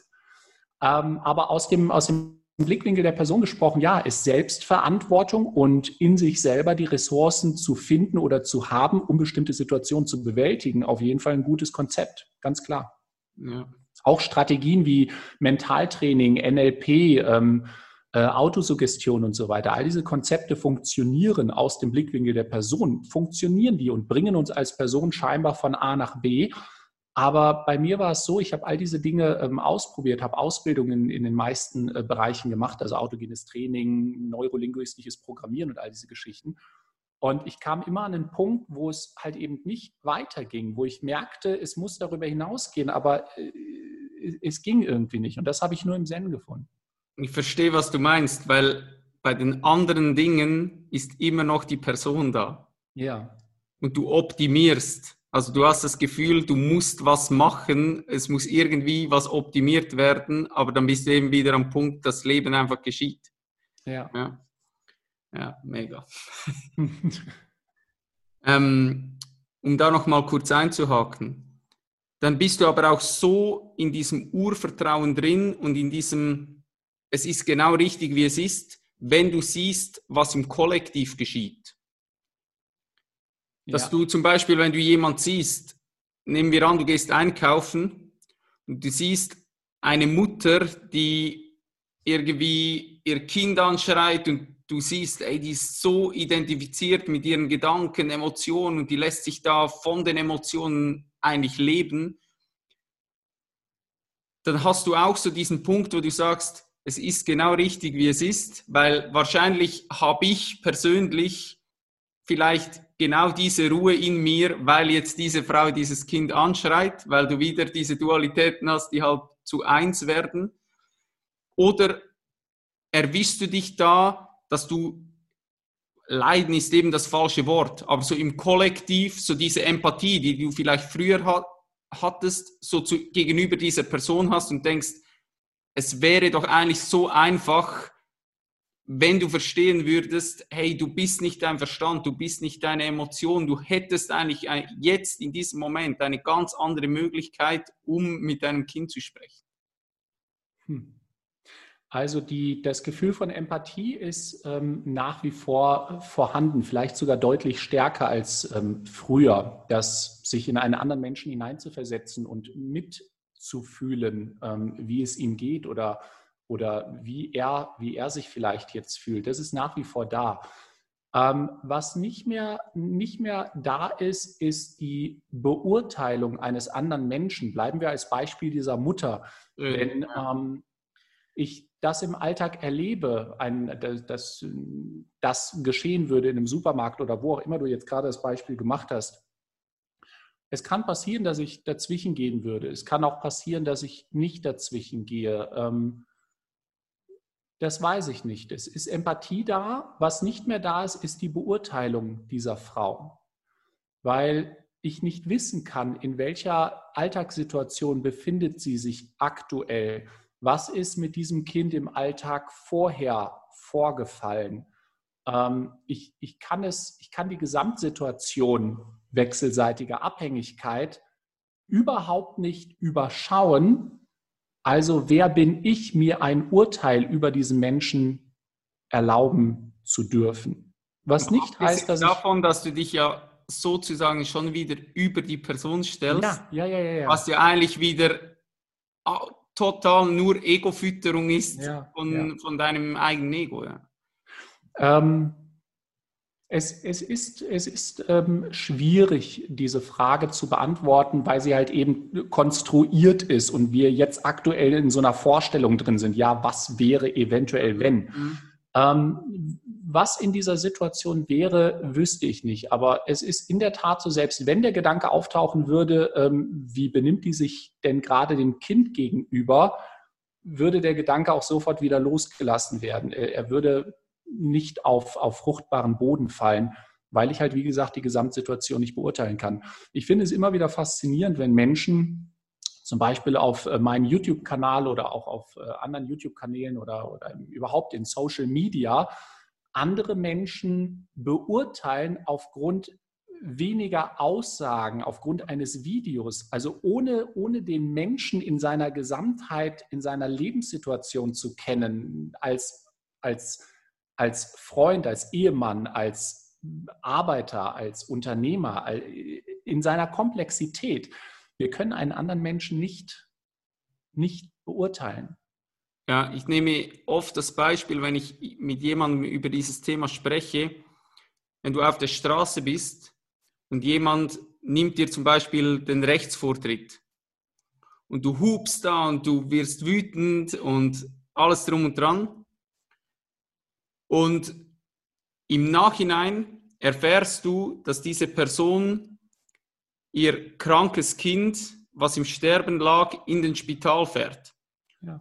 Und die Situation ist identisch gleich. aber sie verändert sich einfach, weil du plötzlich mehr Informationen zu dieser Situation hattest und dein komplettes Konstrukt, was du dir aufgebaut hast in deinem Kopf, wird einfach zusammengeworfen und du hast plötzlich eben, bist du wieder bei der Empathie, wo du sagst, ah, ist doch absolut kein Problem, ist verständlich, würde ich auch so machen. Ja, wir gehen in all diesen Fragen oder in all diesen Aussagen, gehen wir natürlich äh, nach wie vor davon aus, dass es so etwas wie eine Person gibt, die all diese Gedanken, Handlungen und so weiter aus sich selbst heraus trifft. Das ist natürlich fehlerhaft, aber ich denke für die meisten Zuhörer vermutlich ähm, äh, die, die, der bessere Blickwinkel, über den wir uns unterhalten können, weil alles andere hört sich einfach ziemlich strange an. Aber als du gerade diese Geschichte erzählt hast, fiel mir ein, eine andere Metapher ein aus dem Buch von ähm, Charlotte Joko Beck, eine amerikanische Zen-Meisterin. Stell dir vor, du sitzt in einem Ruderboot oder du liegst in diesem Ruderboot und genießt die zwitschernden Vögel, den blauen Himmel und die warmen Sonnenstrahlen auf der Haut und auf einmal rammt dich ein anderes Boot. Und du springst auf und fängst schon an rumzuschreien, ey, was fällt dir ein, du Vollidiot, kannst du nicht aufpassen, hast du keine Augen im Kopf? Bis dir auf einmal auffällt, dass das andere Boot leer ist. Dass es sich nur vom Ufer losgelöst hat, dass der Strick nicht richtig befestigt war, aufs Wasser getrieben ist und dich angerammt hat. Was passiert in dem Augenblick mit deiner Emotion, mit deinem mit deiner, mit deiner, mit deiner Wut, mit deiner Verärgerung, die, die verpufft in einem Augenblick. Es ist ähnlich der Metapher, die du gerade gebracht hast. Und Zen geht sogar so weit, dass wir erkennen, dass unser eigenes Boot auch leer ist. Dass auch in unserem eigenen Boot niemand drin Ja, genau. Das, und das ist eine, eine Wahrheit, eine Weisheit, die, die können wir nur fühlen, die können wir mit jeder Zelle des Körpers erfahren, erleben, aber wir können, wir können sie nicht intellektuell greifen oder verstehen. Das Coole ist, ich hatte letztens einen Podcast mit einem Kumpel von mir, der war auch schon in indischen Ashrams und der gibt eigentlich normalerweise auch keine Interviews und so. Aber die Folge ist so gut angekommen bei den Menschen und das Lustige ist, im Nachhinein, wir hatten noch so ein gutes Gespräch und ich habe mit Fragen gelöchert und der ist irgendwie morgens um halb drei, ist der bei, wir haben das live gemacht, ist er bei mir zu Hause gegangen. Und das Geile ist, wir hatten so ein gutes Gespräch und er hat so ein gutes Gefühl in mir drin. Und am Schluss sagt er einfach so, weißt du, dieses Gespräch war zwar richtig toll, aber eigentlich, wir hätten uns besser hingesetzt und wären einfach ruhig gewesen. Wir müssen einfach mal die Klappe halten.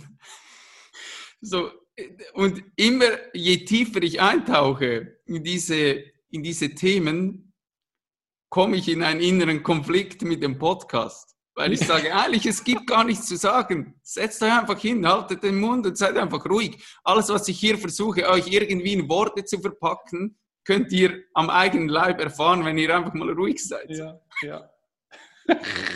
Das ist wie wenn man, wie wenn man ein Buch über Zen schreiben möchte. Eigentlich ja, genau. ein Buch mit leeren Seiten sein, aber das wäre auch irgendwie strange, das wäre irgendwie blöd.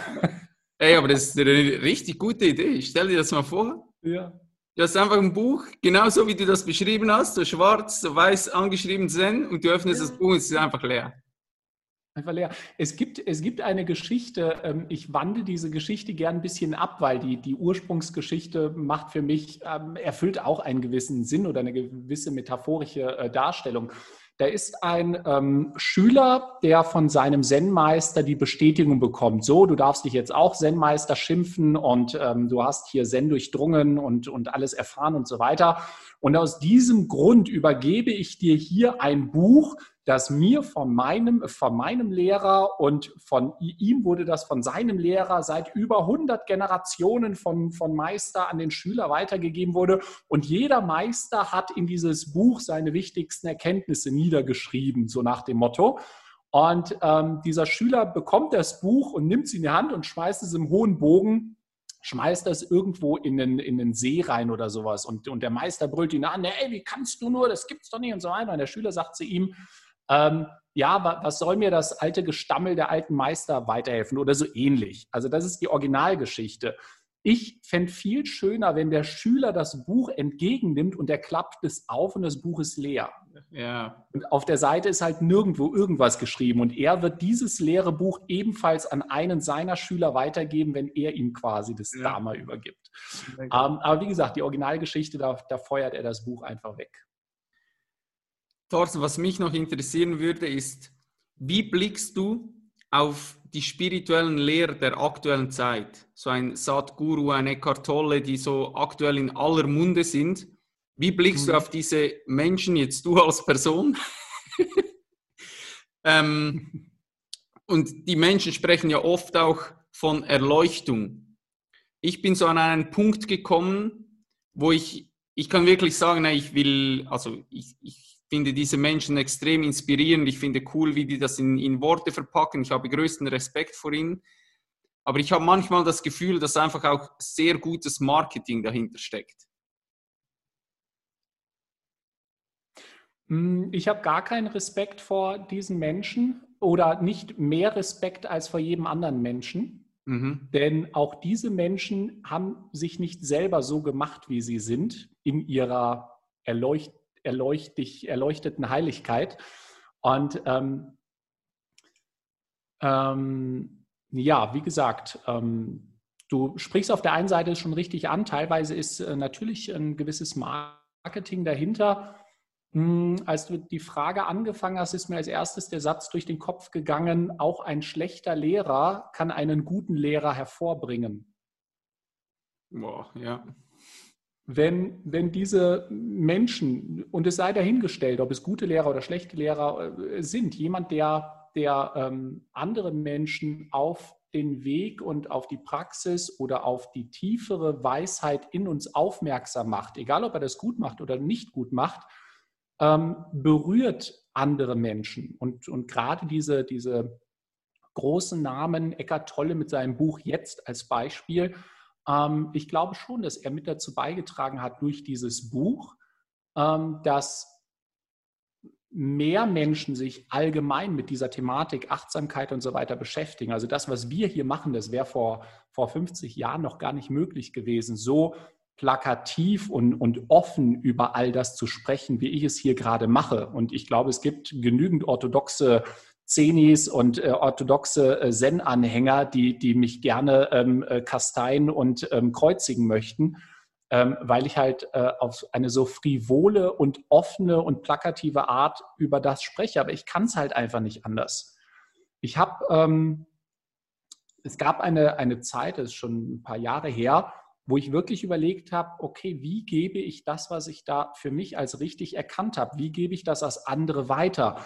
Und muss ich jetzt auch diesen, diesen nach außen diesen Eindruck vermitteln, ich würde hier irgendwie auf Wolke 7 schweben und nur so und ganz langsam reden, weil ich halt sehr erleuchtet bin. Und nee, ist nicht, ist nicht meins. Es ist, wäre nicht authentisch und es fühlt sich für mich viel leichter und lebendiger an, wenn ich es einfach fließen lasse und sehr plakativ spreche und äh, manchmal einfach ähm, vielleicht viel, viel, viel, viel, viel zu Worte, äh, viel zu viele Worte verwende, ähm, ja, aber. Trotzdem ist bei dir interessant, dass du, wenn man dir eine Frage stellt, ich habe das Gefühl, bei mir persönlich ist noch extrem hier.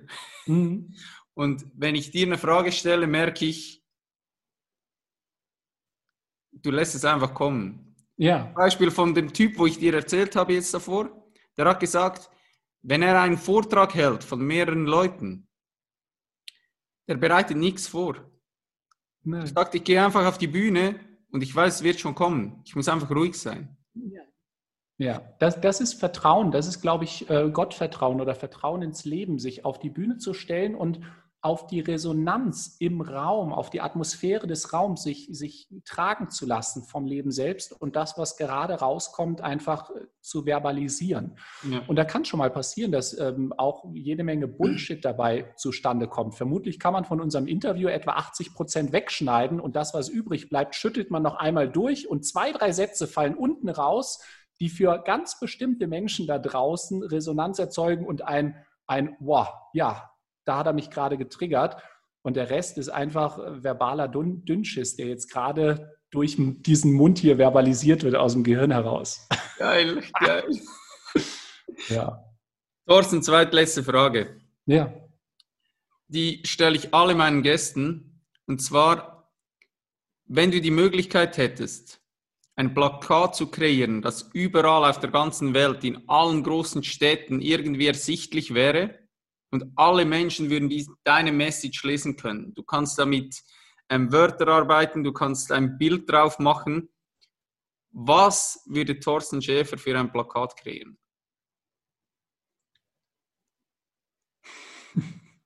ein weißes. In, in großen Lettern würde auf diesem Plakat draufstehen, lächle den nächsten Menschen, der dir begegnet, an und sieh ihm wirklich in die Augen. Boah, das hatten wir so noch nie. ja. Null, null spiritueller Bullshit oder wer der, der erste Impuls war, war, wer bist du darauf zu schreiben? Aber was für ein, was für ein Bullshit, was würde das bewirken? Aber das auf ein Plakat mit einem, mit einem zutiefst freundlichen Gesicht, auf manchen eine Frau, auf manchen ein Mann, lächle den nächsten Menschen, der dir begegnet, an und sieh ihm wirklich in die Augen. Nimm ihn wirklich als Mensch wahr. Wenn wir das täglich machen würden, wenn wir durch die Straßen gehen in den Großstädten dieser Welt, jedes Lächeln, was wir geben, erzeugt ein Lächeln bei der anderen Person und die würde es an den nächsten weitergeben und die würde es an den nächsten und wir hätten diesen, diesen Schneeballeffekt. Ich glaube, dass so ein Plakat viel, viel mehr bewirken würde als diese spirituelle Frage, wer bist du oder, oder irgendein anderer spiritueller Quatsch. Geil. Ja. so cool. ähm, Thorsten, zum Schluss ich weiß, wir haben schon, irgendwie ist das einfach so gekommen, haben wir schon ein paar Geschichten erzählt. Mhm. Ich wollte eigentlich diese Folge damit beenden, dass ich dich fragen wollte, willst du eine schöne Zen-Geschichte mit uns teilen? Ja, gerne. Hm. Also auf der einen Seite, wen diese Zen-Geschichten oder, oder Weisheitsgeschichten interessieren, der findet auf meiner Internetseite www.heisan, wie Heizung Sanitär, heisan, zen.de schrägstrich Zen-Geschichten, glaube ich. Werde ich Findet auf jeden Fall ähm, eine ganze Sammlung von, von ganz, ganz vielen. Ich glaube mittlerweile an die 200, 200 Zen und spirituelle Geschichten aus aller Welt. Ähm, eine schöne Zen-Geschichte.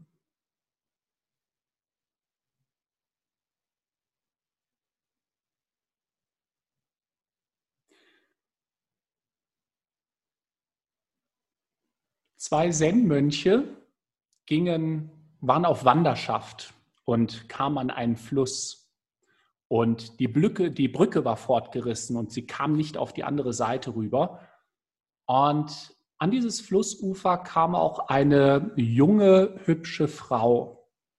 Und die Zen-Mönche, weil das Wasser nicht ganz so tief war, entschieden, dass sie durch das Wasser durchwarten konnten auf die andere Seite des Flusses. Und der eine Mönch bot der Frau an, sie auf seinen Schultern über den Fluss hinüberzutragen.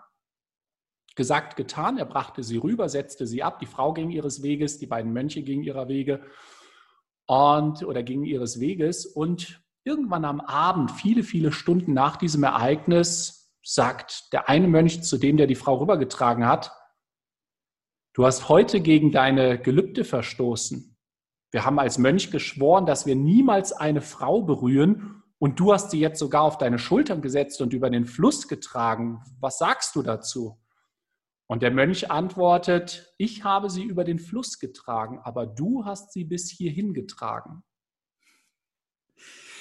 Es ist so geil, dass du diese Geschichte auswählst, weil das ist eine Geschichte, wo meine Freundin und ich wir haben oft so im Alltag drin, dass die eine Person zur anderen sagt, ey, du trägst dieses Mädchen immer noch mit dir. Ja. Einfach, so nach dem Motto, wenn wir etwas nicht loslassen können oder einfach irgendwie in unseren Gedanken gefangen sind.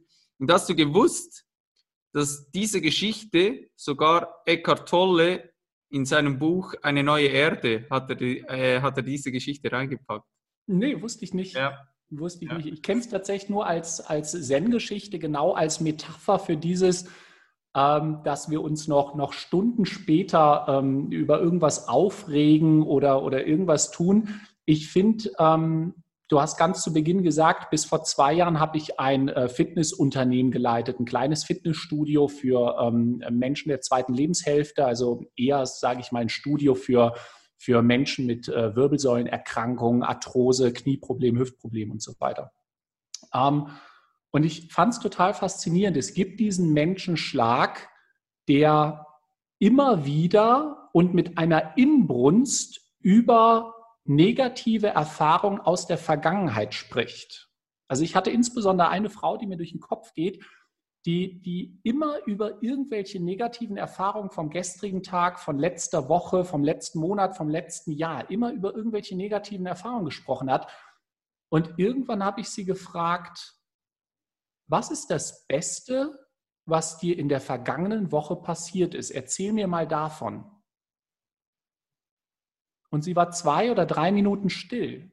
Ihr ist nichts eingefallen. Ähm, wenn wir schon über Dinge sprechen, warum nicht dann über die positiven Dinge? Warum, warum sich über etwas aufregen und die Emotionen wieder und wieder, die negative Erfahrung wieder und wieder in unserem Geist lebendig werden lassen, wenn sich schon mehrere Tage oder Stunden zurückliegt? Und ich glaube, das ist ein Aspekt, ähm, den diese Geschichte halt eben auch auf den Punkt bringen kann. Ja. Ich denke, das ist ein gutes Schlusswort. Ja. Thorsten, was soll ich von dir für die Leute verlinken, die mehr von dir erfahren möchten? Ich werde sicher, wie du gesagt hast, die Homepage verlinken. Dann werde ich sicher den Sonnenhof verlinken. Gerne. Hm. Ähm, gibt es sonst noch was? Auf Social Media bist du nicht aktiv, oder? Ähm, der, der YouTube-Kanal wird jetzt in den nächsten ähm, Wochen, Monaten wird er wieder ein bisschen belebt. Da war ich im vergangenen Jahr relativ ruhig nach der Produktion von dem äh, Blueprints for Zen Practice Film. Den werde ich sicher verlinken für die Leute, dass die Genau, da habe ich ähm, zwölf äh, Zen-Meister aus Deutschland und, und nahem Ausland, benachbarten Ausland interviewt.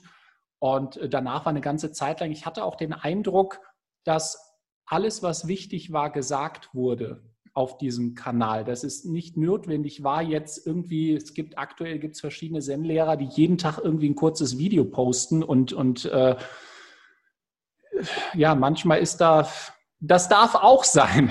Natürlich ist das gerade eine, eine äh, Bewertung des Verstandes. Auch das gehört genauso zu diesem ganzen Theater mit dazu, aber das ist halt nicht, nicht mein Zirkus. Da ähm, jeden Tag einfach nur ein Video zu machen, um ein Video zu machen, sondern wenn, ähm, äh, soll es halt eben äh, schon auch irgendwo einen, einen, gewissen Inhalt haben oder einen, einen, einen gewissen Content den Leuten ähm, bieten oder auch, dass ich auf Fragen antworte, die ich bekomme, teilweise per E-Mail. Aber wie gesagt, also der YouTube-Kanal wird wieder ein bisschen mehr ähm, belebt in den nächsten Monaten und Jahren. Und ähm, es gibt eine Facebook-Seite noch, aber da bin ich im Grunde gar nicht mehr aktiv seit etwa einem Jahr, seitdem diese Corona-Geschichte losging und äh, immer mehr auch so Negativschlagzeilen dann über Facebook verbreitet wurden und ähm, auf der einen Seite die Verschwörungstheoretiker, auf der anderen die, die Welt geht unter. Ähm, äh, Stimmungsmacher, wo ich irgendwann gesagt habe, hier, ich habe keine Lust mehr, mir, mir den Kram anzutun und habe mich halt abgemeldet und war jetzt auch ähm, über ein Jahr nicht mehr auf Facebook aktiv. Jetzt war ich irgendwann letzte Woche, weil ich nochmal was nachgucken wollte oder ähm, auch ähm, ein bisschen Werbung und Marketing machen wollte für die Online-Sanga. Ich habe eine, ähm, ja, nach vielen E-Mail-Anfragen, die ich immer wieder bekommen habe, ähm, von Menschen, die halt vor Ort kein Dojo haben, die vor Ort keine Zen-Gruppe haben, wo die sich treffen können, in der aktuellen Zeit sowieso nicht, immer wieder Anfragen in den letzten Jahren bekommen und habe mich da immer so ein bisschen vor verschlossen und geweigert und ähm, habe jetzt halt, wie gesagt, so eine Online-Sangha Online oder eine Online-Gemeinschaft gegründet von Menschen, die, die über, über oder intertraditionell, die also keiner bestimmten Zen-Tradition angehören oder angehören wollen, sondern die, die ein, ein Miteinander zelebrieren wollen. Und wir treffen uns halt eben einmal die Woche, um gemeinsam Zen zu praktizieren, einmal im Monat, um bestimmte Zen-Texte durchzugehen oder allgemein so eine Frage-Antwort Runde zu machen, wie wir es jetzt hier gemacht haben. Und da war ich halt, wie gesagt, nochmal auf Facebook und habe da ein bisschen Werbung für diese Gruppe gemacht oder die Information reingestellt, dass es die jetzt gibt. Ähm, genau, aber sonst bin ich Social Media eigentlich wenig äh, aktiv. Ja. Dann verlinke ich sicher noch äh, den YouTube-Kanal. Gerne. Hm. Genau. Also dann konsumierst du vielleicht noch zum Schluss jetzt, konsumierst du gar keine Medien mehr? Doch, doch. Ähm, mittlerweile hauptsächlich, wenn ich im Internet unterwegs bin oder wenn ich nach irgendwelchen Informationen suche, ist es hauptsächlich YouTube. Mhm. Ähm, also, dass ich mir dort halt eben Videos durchaus auch von anderen ähm, Lehrern, von anderen Zen-Lehrern angucke. Ähm, Aber genau. Thorsten Schäfer liest nicht die Bild. Nein, nein, Bild lese, lese, ich tatsächlich nicht. Ich darf tatsächlich behaupten, ich habe mir in meinem Leben tatsächlich noch nie, auch nicht zum Spaß, eine Bildzeitung gekauft. Das soll auch keine Bewertung sein. Ähm, jeder soll lesen, was er möchte. Aber in der Tat, ähm, nee, Zeitung lesen oder überhaupt von Nachrichten allgemein halte ich mich relativ fern. Ich glaube, dass die wirklich wichtigen Informationen kriege ich so mit von Freunden, Bekannten, die halt eben Nachrichten gerne gucken. Ähm, aber von diesen, von diesen nur Negativmeldungen habe ich, schon, hab ich schon als Kind oder dann als Jugendlicher, als wir im Politikunterricht gezwungen wurden, uns die Nachrichten abends anzugucken, habe ich schon gesagt, ja, für die Schule jetzt diese, dieses eine Mal, weil ich morgen ein Referat oder was dazu schreiben soll. Aber ähm, ich, ich sehe keinen Sinn darin, mir jeden Tag diese Negativmeldungen ins Unterbewusstsein drücken zu lassen. Die haben de facto Einfluss auf unsere Sicht der Welt. Und äh, es darf jeder machen, wenn er das halt, wie gesagt, gerne machen möchte oder wenn er etwas braucht, über das er sich aufregen kann oder wenn gerade kein guter Thriller oder Horrorfilm im Fernsehen kommt, dann, dann gucke ich mir auch schon mal Nachrichten an, um mich einfach so ein bisschen auch zu gruseln über all das Schreckliche, was auf dieser Welt passiert. Ich, ich überspitze es gerade etwas, aber ähm, nein, ich konsumiere relativ wenig Nachrichten, ja. Ich habe 2013 habe ich damit komplett aufgehört. Hm. Das war für mich ein riesen Gamechanger in meinem Leben. So. Ja. Das hat ja. Ja, so viel Ruhe in mich reingebracht. Und ich merke jetzt vor allem mit dieser Corona-Geschichte, du bist ja irgendwie automatisch immer wieder mit News konfrontiert. Ja. Auch nur schon Menschen, die irgendwie kommen und irgendwas in deinen Kopf reinstopfen. Genau. du merkst einfach, dich da abzugrenzen, ist halt Deshalb ja. auch wieder mal hinsetzen und einfach Klappe halten. Ja, und, und selektiv, ähm, selektiv halt eben äh, Nachrichten wahrzunehmen, wenn ich dann tatsächlich, und da, da schließe ich halt nicht äh, die, die öffentlich-rechtlichen Sender aus, wenn ich selektiv tatsächlich zum Beispiel auf YouTube unterwegs bin und dann sage, okay, der Titel interessiert mich gerade, ja. ähm, was weiß ich, wie geht es mit dem Lockdown weiter als Beispiel und ich nutze diese Information, um einfach zu, wirklich objektiv zu sehen, aha, der Lockdown wird scheinbar bis zum 15. oder im Radio wird bis zum 15. Februar verlängert. Ähm, natürlich da ähm, Wissen, Wissen transportiert zu bekommen, ja, aber halt eben die, die Emotionen und das gedankliche, das gedankliche Kino, was, was einhergehend damit transportiert wird, das halt einfach hm, vorbeiziehen zu lassen. Genau. genau. Ja, was ich einfach bemerkt habe, ist, du musst, wenn du nicht gezielt auswählst, was du konsumieren willst, wie jetzt du, der beispielsweise auf YouTube sich bewusst für ein Video entscheidet, musst du halt so viel ich sage jetzt mal, Bullshit konsumieren, ja. bis du überhaupt zu so diesen kleinen Fetzen hast, der dir überhaupt was bringt, im Wissen, dass einfach alles in dein Unterbewusstsein reingeht ja. und früher oder später, spätestens wenn du dann sitzt, merkst du, es wird wieder was laut. Da, was da los ist, ganz genau. Also ich, ich habe ein großes Mitgefühl mit den Menschen, die sich aktuell jetzt vielleicht schon seit einem halben Jahr wirklich jeden Abend die Nachrichten reinziehen und ins Unterbewusstsein hineinlassen, diese Informationen. Weil ich kann mir vorstellen, dass das dauert nur wenige Tage oder wenige Wochen, wo Gedanken an Panik, an Weltuntergangsstimmung, an, an Überforderung der Krankenhäuser, an wir sterben alle und so weiter, dass, dass diese Gedanken natürlich aus dem Unterbewusstsein auch wieder nach oben kommen, weil wir das Unterbewusstsein mit diesen Informationen gefüttert haben. Und wenn wir dann noch einmal am Tag die Nachrichten im Radio hören, was weiß ich, im Auto, vielleicht noch mal kurz bevor wir ins Bett gehen am besten, noch mal schnell den Nachrichtenticker zu gucken, was passiert Schlimmes auf der Welt und mit diesen Gedanken dann ins, ins Bett gehen und, und schlafen und die Tore zum Unterbewusstsein quasi öffnen, macht für mich einfach keinen Sinn.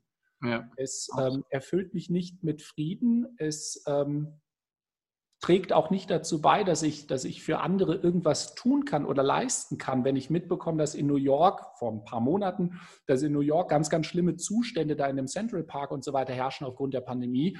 Ähm, diese Information hilft mir nicht und es hilft auch den Menschen nicht, dass ich da irgendwas machen kann. in dem Augenblick, wenn ich sage, ich will jetzt was unternehmen, wenn diese Entscheidung geschieht und ich sage, hey, ich will spenden, ich will da hinreisen, ich bin Arzt oder ich bin, bin Pfleger und ich will da meine Hilfe anbieten, dann muss ich mich natürlich informieren, dann brauche ich Informationen. Aber solange ich das nicht vorhabe, ähm, ja, beeinflussen mich diese, diese Informationen einfach negativ. Und äh, das rein von, vom Standpunkt und vom Blickwinkel der Person müssen wir uns das, glaube ich, nicht antun. Absolut. Ja. Thorsten, ich danke dir für deine Zeit. Es war ein mega, mega inspirierendes Gespräch für mich. Ich finde immer extrem spannend, wenn Leute auf diesem Weg sind und trotzdem noch so greifbar sind. Du hast das vorhin so schön gesagt, mit der, auf einer Wolke zu schweben und wirklich nur aus, aus tiefstem, tiefstem Herzen vielen, vielen, vielen, vielen Dank für deine, für deine Zeit. Ähm, es hat sich definitiv gelohnt, dich zu kontaktieren und ich bin dankbar, habe ich das gemacht und einfach vielen, vielen Dank und ich wünsche dir für dein Projekt, was du aktuell hast, auch von Herzen nur das Allerbeste. Ich bin überzeugt, dass da was ganz Großes entstehen kann und ich habe dir gesagt, sobald das irgendwie wieder möglich ist oder einfacher möglich ist, werde ich da auf jeden Fall mal bei dir vorbeischauen und dass wir auch, uns auch persönlich kennenlernen können. Vielen, vielen, vielen, vielen Dank. Glenn, ich äh, danke dir für die Gelegenheit, ähm, mal so offen und plakativ äh, über diese Dinge zu sprechen, für die, für die Fragen, durch die letztendlich ja Resonanz entstanden ist.